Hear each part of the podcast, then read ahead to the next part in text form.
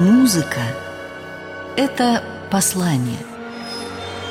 И не все в ней доступно непосвященным. Пройди сквозь лабиринты. Лабиринты. Тайная история музыки с Ириной Кленской и Евгением Жариновым в эфире «Радио Орфей». Программа подготовлена при финансовой поддержке Федерального агентства по печати и массовым коммуникациям.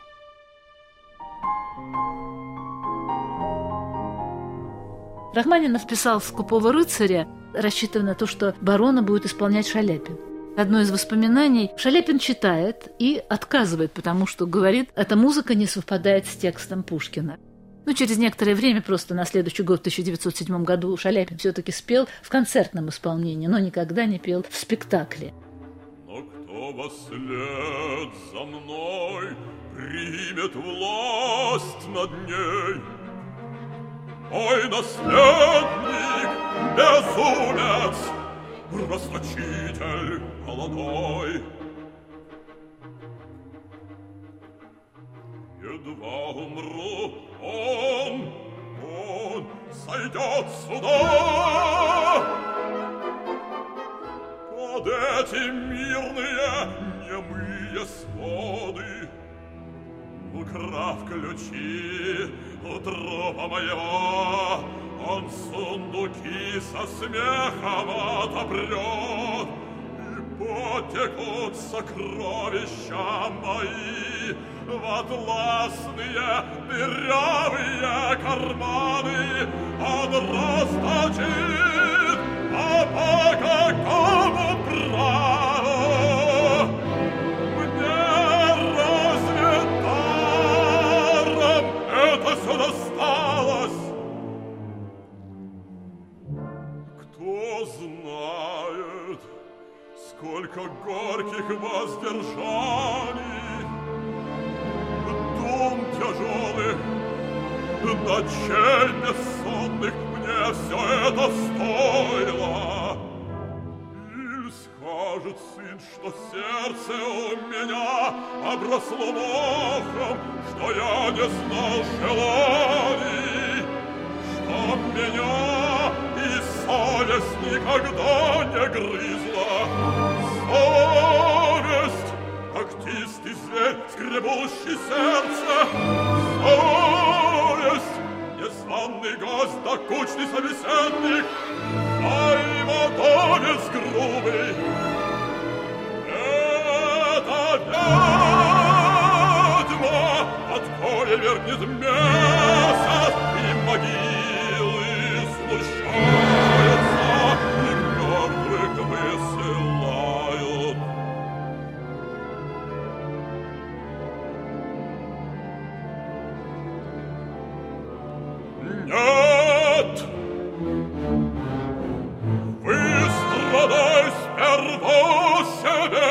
богатство, Потом посмотрим, станет ли несчастный То расточать, что кровью приобрел.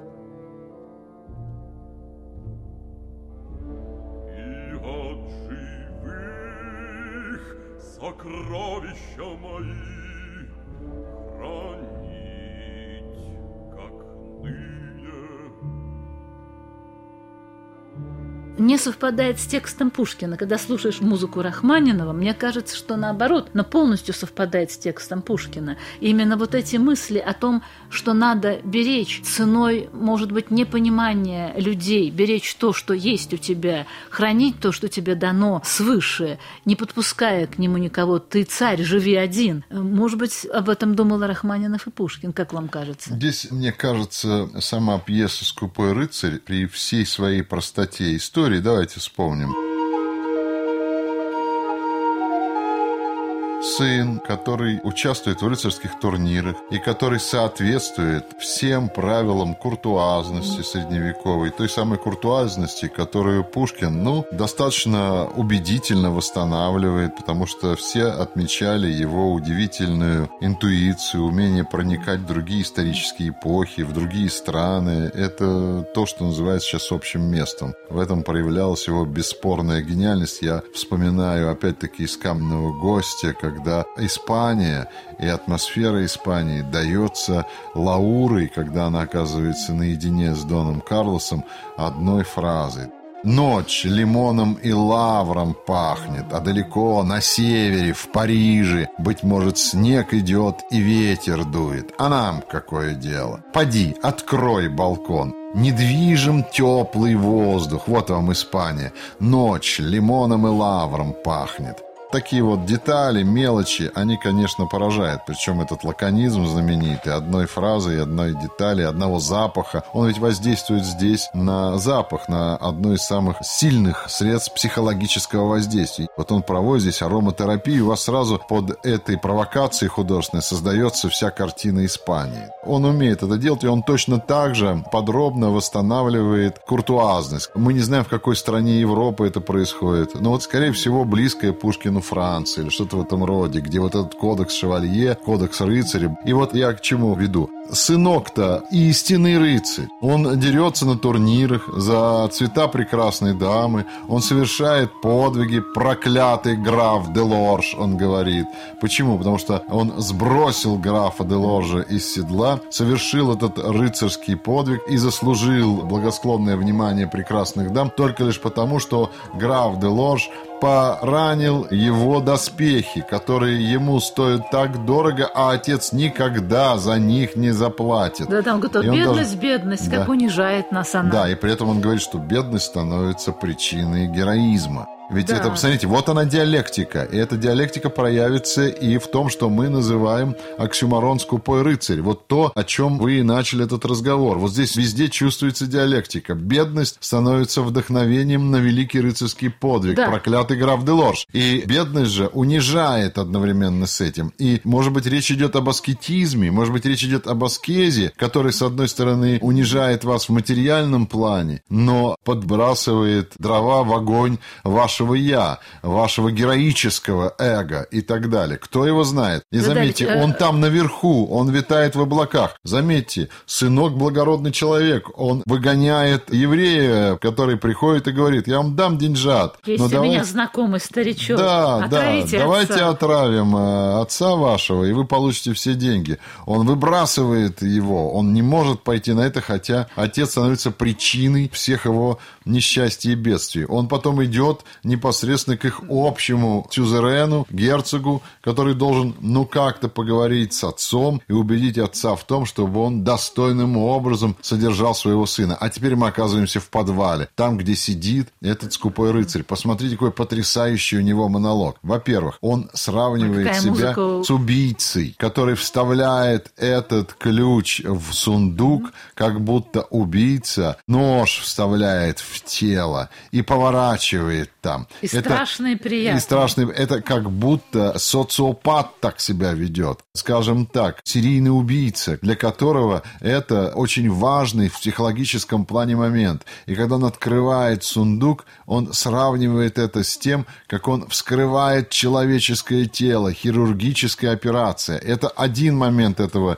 гениального монолога. Другой момент этого гениального монолога, совершенно потрясающий. Он знает историю каждой монеты, Он кладет туда очередную монету, берет какой-то, я не помню, дублон, дублон. или что-то в этом роде, и говорит о том, как он взял этот дублон у вдовы, которая стояла под дождем и молила его об отсрочке. И он все равно дождался, потому что знал, что она лжет, что у нее все равно это есть монета. Она его не разжалобит. И забрал последнее у нее. Платить, и положил в сундук. Долг. А вы посмотрите, во что превращается сундук. Сундук превращается из золота, из дублонов в интересные фишки, как в знаменитом романе «Шагреневая кожа», где начинается все с игорного дома. Вот эти вот интересные фишки игорного дома, только такого, знаете, космического игорного дома, где каждая фишка воплощает определенную сломанную, сорванную человеческую судьбу, некий конспект этой судьбы. Это вторая часть этого монолога.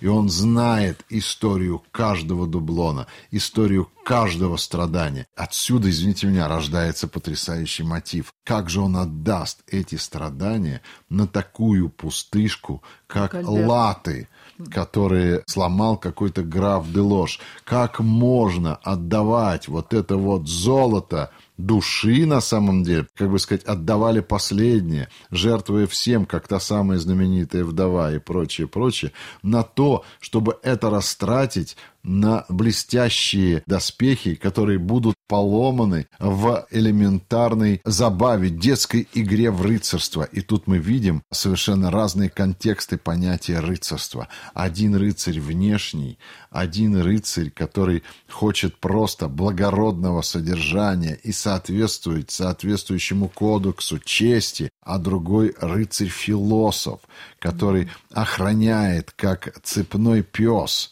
который служит верой и правдой, вот этим самым монетам, каждая из которых, вот эти все золотые куски, представляют из себя судьбы человечества, судьбы людей. Вспомните, с чего он начинает. Вот он открывает этим, он как будто совершает страшную операцию вскрытия собственных внутренностей. Поэтому он говорит о ноже, поэтому он говорит о ране, которая, так сказать, и больно, и приятно. Извините меня, это психология социопата, это психология садомазохиста, если хотите. Он скрывает этот сундук и приносит еще монеты и пополняет их. А последняя часть этого монолога, вот если ее детально разбирать, вот этот же монолог становится причиной музыкального воздействия и откровения. Он открывает все эти сундуки, он праздник себе устраивает, он ставит вокруг этих сундуков светильники и смотрит на них, и говорит о том, что это вся его держава, это огромный какой-то колоссальный мир,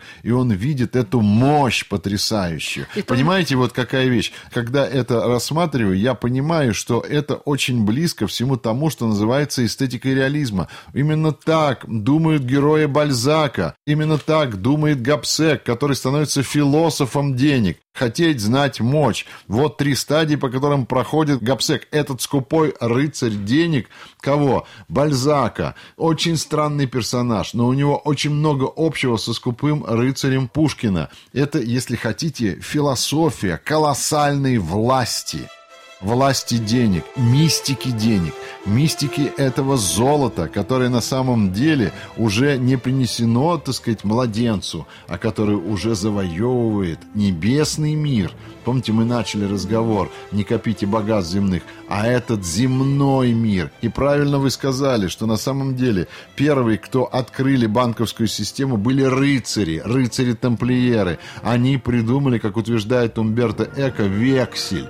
Они задолго до всякого капитализма именно вкладывали в эти деньги весь дух своего благородства, своей идеальности. Ведь я хочу сказать, ведь посмотрите, у денег, как мы их не понимаем, есть благодаря этим рыцарским подвигам тамплиеров и того, что делает Пушкин в этой пьесе есть самое главное – мистическая, благородная, непонятная власть. Не просто материальная власть, это власть мистическая. В ней есть какое-то отрицательное обаяние, отрицательное благородство. То, что Фиджеральд скажет, богатые, они другие. Деньги делают другими людей, они их переделывают Помните, как Гоголь скажет, есть какое-то очарование в одном слове, миллионщик, и ничего не надо тебе от этого миллионщика, но только само имя миллионщик располагает тебя к нему, и ты готов лебезить перед ним. И хотя ни ассигнации ни одной не получишь от него, ты лебезишь перед ним, потому что это какое-то мистическое слово, миллионщик. Потому что у больших денег есть власть не только конкретного материального золота, есть власть еще мистическая. Ну вот говорит барон, я выше всех желаний, я спокоен, я знаю мощь мою, с меня довольно всего сознания, Да. я царствую. И послушайте, как рахманиновская музыка звучит в этой подвальной сцене. Шестой сундук. Еще он не полный. Еще не полный. Немного кажется, но понемногу сокровища растут. Вот это центральная вещь. Надо быть достойным того, что ты хранишь, достойным богатства. Нельзя так просто Вы легко понимаете, спустить. кого он еще мне напоминает? Смотрите, какой многообразный образ. Да это же дракон Фафнер в песне о Нибелунгах. Да это тот, который хранит судьбу мира, проклятие мира в конечном счете, берет на себя это проклятие. И в связи с этим у меня еще одна ассоциация рождается. Охраняет от Да этого. это же Анчар, как грозный часовой, стоит один во всей вселенной. Тот, который и является собой абсолютное зло, и охраняет это зло. Может быть, это и есть мотив скупого рыцаря, который не хочет эти деньги, наделенные злом, разрушением и властью, отдавать своему сыну на ерунду. Это, извините меня, все равно, что использовать термоядерную реакцию для того, чтобы ставить вместо двигателя внутреннего сгорания в обычный бюджетный автомобиль, как это пытались сделать американцы после того, как они слетали на Луну. Они сделали автомобиль «Джет». Этот автомобиль не мог никого никуда везти. Потом эти 50 или 5 тысяч экземпляров сами уничтожили. Потому что это было дико. Термоядерную реакцию вставлять в обычную коробку на четырех колесах и пускать по улице. Лабиринты. Тайная история музыки на радио Орфей. Евгеньевич Вяземский вспоминает о лицейских годах Пушкина Александра Сергеевича и говорит, что Сергей Львович, отец Пушкин, был очень скуп. И иногда молодой Александр Пушкин испытывал чудовищное унижение от того, что у него не было денег на еду, и он сидел на воде и хлебе. И дальше Вяземский пишет нам очень важные слова, что, конечно, нехорошо молодому человеку не иметь, по крайней мере, нескольких тысяч рублей ежегодного и верного дохода, потому что отсутствие денег развращает так же, как их обильное присутствие. Деньги обеспечивают положение в обществе. Это необходимый балласт для правильного плавания. Сколько колебаний, потрясений, крушений бывает от недостатка в уравновешенном и правильном балансе. Нужно научиться правильному плаванию. Этот момент тоже важен. Бедность унижает, и нужно избегать Бедность её. не порог. Помните Да. Мармеладов в «Преступление и наказание»? Нищета, молодой человек, порокс. Или есть старинная пословица «Кто нищий три дня, тот нищий всегда». Нельзя привыкать к нищете. А отец хочет научить Альберта терпению. Терпению и непоспешности, потому что, конечно, он Тут, отказал... мне кажется, все равно конфликт в том, что нельзя такую мощь, которая скоплена у него в подвалах, не случайно у меня родилась эта ассоциация с драконом Фафнером, который сидит в пещере. Тут на самом деле такой же конфликт, как между драконом Фафнером, а отец уже давно превратился в дракона, понимаете, Или охраняющим золото как судьбу. И вот появляется такой истинный рыцарь Зигфрид, Альберт, который собирается забрать эти деньги для того, чтобы исковать себе доспехи, через короткое время покрывающиеся ржавчиной, превращающиеся в ничто. Понимаете, вот здесь вот просто четкая и ясная соразмерность высочайшего предназначения и пустого использования. Смотрите, что говорит Альберт об отце, и это тоже. Интересно, что Рахманинов, смотреть тексты, которые он читал, «Маленькие трагедии», они все испещрены его пометками, восклицательными знаками. Он очень глубоко читал. Вот что Альберт говорит об отце. «Как алжирский раб, как пес цепной, в нетопленной конуре, живет, пьет воду, ест сухие корки, всю ночь не спит, все бегает, да лает. Тургенев обратил внимание, что метафоричность этой маленькой трагедии, она очень плотная. Что такое алжирский раб? И приходит к мысли о том, что есть некий мотив такого Диогена Синопского, странного человека, который был сын Менялы, В молодости он провел разгульно, умел подделывать деньги, умел их перечеканивать монеты. И в какой-то момент он убежал в Афины, потому что понял, что жизнь передельщика монет отвратительна. И решил по-новому перечеканить свою жизнь. Он стал проповедником, учился философии и говорил о том, что, что все возможно, что человек свободен во всех своих желаниях и во всех своих поступках.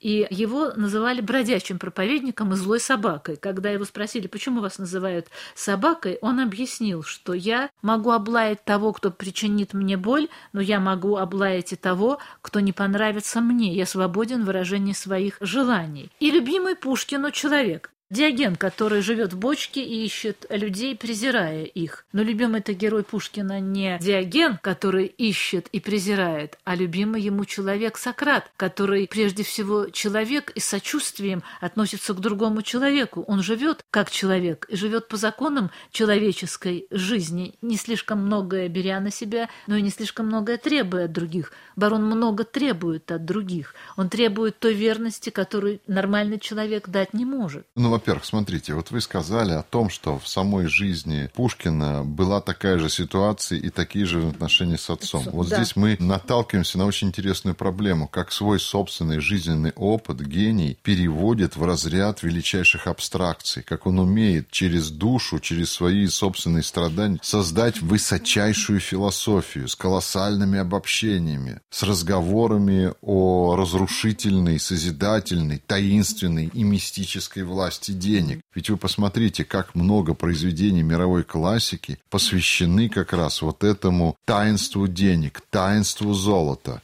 которое, с одной стороны, действительно несет в себе облагораживающее начало, а с другой стороны, несет в себе абсолютный деконструктивизм, деструкцию для человеческого «я». Как это на самом деле современно для нас сейчас, когда весь мир, и мы в том числе, находимся под колоссальным прессом денежных единиц, когда деньги на современном этапе давным-давно перестали быть отражением каких-то конкретных, реальных, материальных достижений в виде экономики, в виде заводов и прочее, когда они превратились в простой симулятор и спекуляцию на бирже, когда Великий они как смысл. будто вырвались из этих подвалов, где стоял страж, скупой рыцарь. Они как будто выпущены были на свет Божий и стали творить с людьми такие странные пертурбации, такие странные изменения, потому что такое огромное количество денежной массы на самом деле Уничтожить. человечеству не нужно. Ну, возьмем любого олигарха.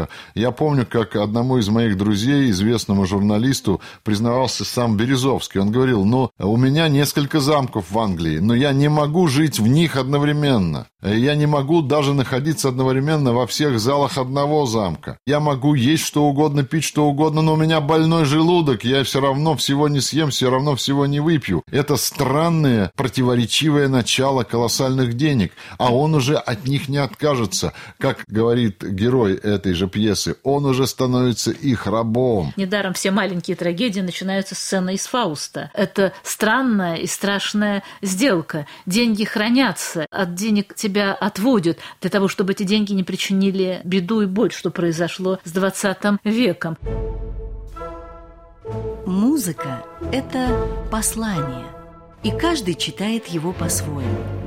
Лабиринты. Тайная история музыки на радио Орфей.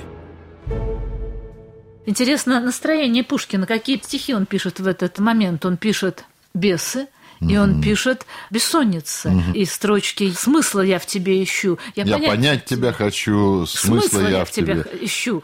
Парки бабье лепетание. Вот это вот, что значит парки? Это парки, это богини судьбы. Парки бабье лепетание, он хочет вглядеться в будущее. И я подозреваю не только свое личное. Конечно, взаимоотношения с властью, с царем, отношения после казни декабристов. Он понимает, что он должен делать, как себя должен вести. Он ищет смысл жизни, смысл своего существования, выход из какого-то одиночества. И всюду страсти, конечно, роковые, от судеб защиты нет. Это тоже примерно Да. в это же время написанные слова. И во времена он нрава, ужасный век. Ужасный век, ужасные сердца, да, как скажет герцог. Герцог. Там роль герцога очень интересная. Он как бы на схваткой, он как бы такой философ, который смотрит за этими страстями. Он воплощение такого сюзерена и всеобщей справедливости к нему обращаются за судом эти два персонажа, отец и сын. И здесь, вы понимаете, еще одна простая вещь интересная есть. Это же ведь конфликт между отцом и сыном и наличие третьего – наличие воплощения некого абсолютного рыцарского духа, поневоле начинаешь думать о Троице. И поневоле начинаешь думать, что постепенно эта пьеса переходит на какой-то мистический уровень, где говорится и задевается темы самые важные, самые сущностные. Именно над схваткой оказывается вот этот вот дух рыцарства, этот самый герцог. Отец готов вызвать на дуэль сына. И это твой дар единственный, который ты мне даешь. Это же ведь проблема отцов и детей. Конфликт, который совершается на небесах, который нарушает основные закономерности мира, когда отец должен покровительствовать сыну, а сын должен быть покой. Это на самом деле трещина в том, что мы называем отческой культурой. Культуры, которая строится по принципу подчинения отцу, Богу отцу, мудрому отцу, который управляет тобой. И, в общем-то, в скупом рыцаре есть мудрость. Он абсолютно прав. Эти деньги, переполненные страданием, нельзя отдавать на простую починку твоих э, лад или покупку, например, какого-нибудь очередного внедорожника. Как говорит герцог, что видел я, что было предо мною. Сын принял вызов старого отца. Это невозможно. Ну вот маленькие трагедии. Надо сказать, что Рахманинов очень любил эту оперу и возвращался к ней. Но сразу после премьеры она не произвела сильного впечатления, к сожалению, на публику, редко исполнялась и редко ставилась на современной сцене. Борис Покровский сделал спектакль, а в 2000, по-моему, пятом А там нет, году... как мне кажется, внутренней перспективы для развития мелодий. А публика в основном любит то, что запоминается как мелодия, как лейтмотив. А там музыка превращается в то, что называется внутренним содержанием, внутренним размышлением по поводу очень сложных метафизических задач. Это музыка не для публики, не для массы. Там, я боюсь, не запомнишь ни одного лейтмотива. Не будет ни одного яркого запоминающегося мелодического рисунка. Но там есть другое, там есть страсть и судьба, и великие какие-то страсти 20 и 21 века, великие горести, которые этот век ожидали, и, к сожалению, они пришли.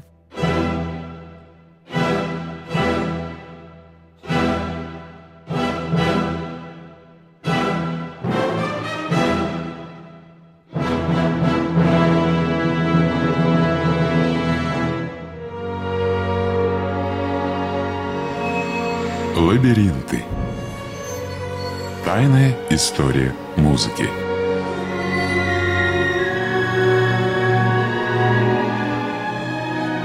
Развитие классической музыки сквозь призму жизни великих композиторов. История произведений и скрытые в них загадки. Лабиринты. Тайная история музыки на радио Орфей.